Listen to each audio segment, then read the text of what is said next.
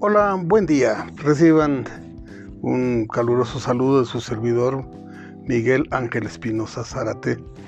Y bueno, continuando con pues con la saga, con la serie, eh, quiero recordarles a ustedes que en la última entrega habíamos hablado de los cinco países más pacíficos del mundo y habíamos eh, esto lo, dice en varias eh, vamos este páginas y, en la ONU está bien marcado en su lista de, los países más pacíficos del mundo en, en, sí los países habíamos les recuerdo eran Islandia Nueva Zelanda Austria Portugal y Dinamarca Vamos a empezar analizando Islandia.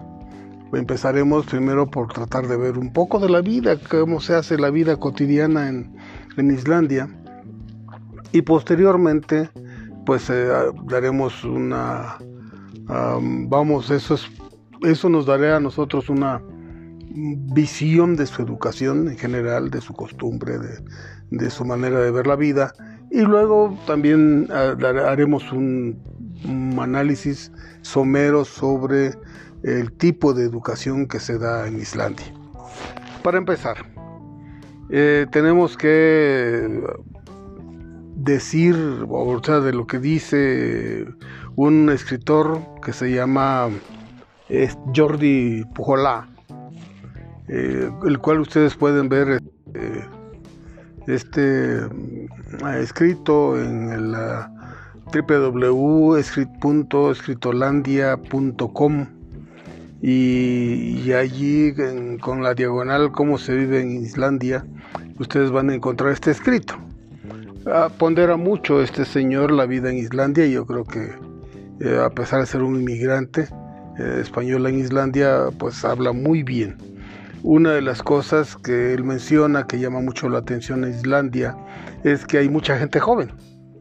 Eh, vamos, el, mismo, el Estado fomenta la natalidad con ayudas y hay mucho adolescente que son los que trabajan en servicios básicos como panaderías, supermercados y tiendas en general. Una de las cuestiones, eh, digamos, eh, que escasea mucho en Holanda, en Islandia, ahora, ahora peor, en Islandia, es que eh, cómo disfrutan el, sol. Eso sí, o sea, las personas que viven en Islandia añoran mucho el sol y cuando hay sol, que es muy poco tiempo en el año, lo disfrutan enormemente. Sí, cuando hace buen tiempo, cuando está el sol y, la temperatura está adecuada, pues no se habla de otra cosa en Islandia, o sea, se pondera mucho ese día y, y hay carteles en tiendas en donde se dice cerrado por, por buen tiempo, cosa que, que, llama mucha la atención, o sea que se cierren porque las cosas están bien. Hay una ventaja, eh, en Islandia se puede viajar en bicicleta, eh, hay mucho, mucha naturaleza, mucho césped. Eh, hablando de la ciudad, en, ¿cómo se llama? En Reykjavik, que es la capital, y pues bueno, una de las cuestiones que tienen los irlandeses es que, eh, igual que ciertos amigos que yo conozco, pues les encanta comprar cerveza y tomarlas, lógicamente, y, le hacen eh, mucho, vamos, trabajan bastante con, o disfrutan mucho las, la carne asada o la barbacoa, como lo dicen allá. Eh, en realidad, en Islandia, según el escritor, es, la vida es fenomenal. Hay una tranquilidad, para empezar, una tranquilidad y la demografía es baja. En general, Islandia, el país, eh, está integrado por eh, cerca de 340 mil personas, todo el país, en una isla de 100 mil kilómetros cuadrados. Algunos pueblos pues solo tienen como 50 habitantes y lo que se puede considerar como ciudad decente es la capital Reykjavik, que tiene aproximadamente 150 mil habitantes. Es, digamos una ciudad muy, muy cosmopolita, y, pero todo el resto del país es rural es, de corte rural y tradicional. En, general, en la capital del país se vive muy relajadamente. El ritmo, pues, se reduce, el ritmo de vida. Hay menos ruido, menos tráfico, casi no hay aglomeraciones. Estrés, pues, se la llevan muy bien, prácticamente sin estrés. Aunque claro, también hay gente que se queja como en todos lados. El, otro aspecto de, Islandia es que hay mucho contacto con la naturaleza. Sí, es eh, inclusive la capital, Reykjavik, es una ciudad abierta al mar y tiene montañas cercanas y, tiene muchas zonas verdes. Pero saliendo de Reykjavik hay muchos paisajes, hay paisajes eh, muy bellos, hay paisajes también poco feos y, en general el 80% de Islandia está deshabitado. Esto hay que entender que también Islandia no es solo la, isla principal, sino que la serie de islas que están alrededor son las que este, conforman Islandia, pero están deshabitadas. En general en Islandia pues se puede ir a ver los volcanes, estaba, está uno todavía en, erupción. Eh, se pueden ver muchas cataratas, zonas geotermales, fiordos, entendiendo que, el, suelo de, Islandia es, es volcánico, o sea, es de naturaleza volcánica. en la seguridad, Islandia es uno de los países más seguros del mundo.